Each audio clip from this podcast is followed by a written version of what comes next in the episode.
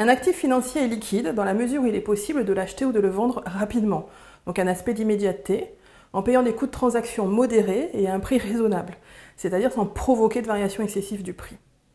Autre aspect important, à ce prix raisonnable, les investisseurs doivent pouvoir acheter ou vendre une quantité non négligeable de titres, c'est-à-dire dans la moyenne des quantités achetées ou vendues. Pourtant, tous les actifs listés sur les marchés financiers ne suscitent pas spontanément un nombre d'ordres tels qu'ils sont en permanence possible de trouver une contrepartie, en respectant ces aspects d'immédiateté, de quantité et de prix raisonnable. C'est notamment le cas pour les titres dont la capitalisation boursière est limitée. Afin de favoriser l'intérêt des investisseurs sur tous les actifs financiers, les bourses ont donc parfois recours à des animateurs de marché dont le rôle est de participer aux échanges afin de, les faciliter en plaçant des ordres d'achat et de vente. Cette notion de liquidité renvoie donc à des caractéristiques qui peuvent être parfois difficiles à concilier. Pourquoi?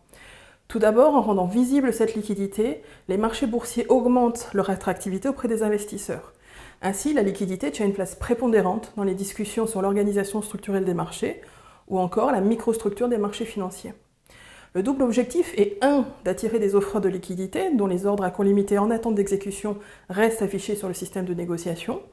Et 2. Pour être vraiment performant, une bourse doit également attirer des demandeurs de liquidité pour que les échanges puissent se dérouler.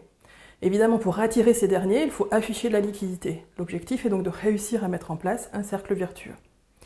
Ceci est d'autant plus crucial que les gestionnaires de fonds privilégient les actions les plus liquides, ce qui leur permet de réduire leurs coûts de transaction, tels que le coût d'instantanéité ou encore le coût de fragmentation des ordres. Par ailleurs, la liquidité permet aussi aux investisseurs de se désengager d'un investissement quand ils le souhaitent. Donc cette absence de contrainte à la sortie ne peut que faciliter le rapprochement entre besoins de capitaux et offre d'épargne. Néanmoins, comme tous les biens économiques, la liquidité a un coût. En effet, en plaçant des ordres d'achat et de vente, un investisseur s'expose à un risque de sélection adverse. Imaginons que nous avons placé un ordre d'achat qui est en attente d'exécution. Si une mauvaise nouvelle arrive sur le marché, alors les prix baisseront. Les investisseurs informés placeront eux des ordres de vente qui seront exécutés, notamment contre notre ordre d'achat. Cela veut dire que notre ordre est exécuté alors que nous aurions préféré avoir le temps de l'annuler.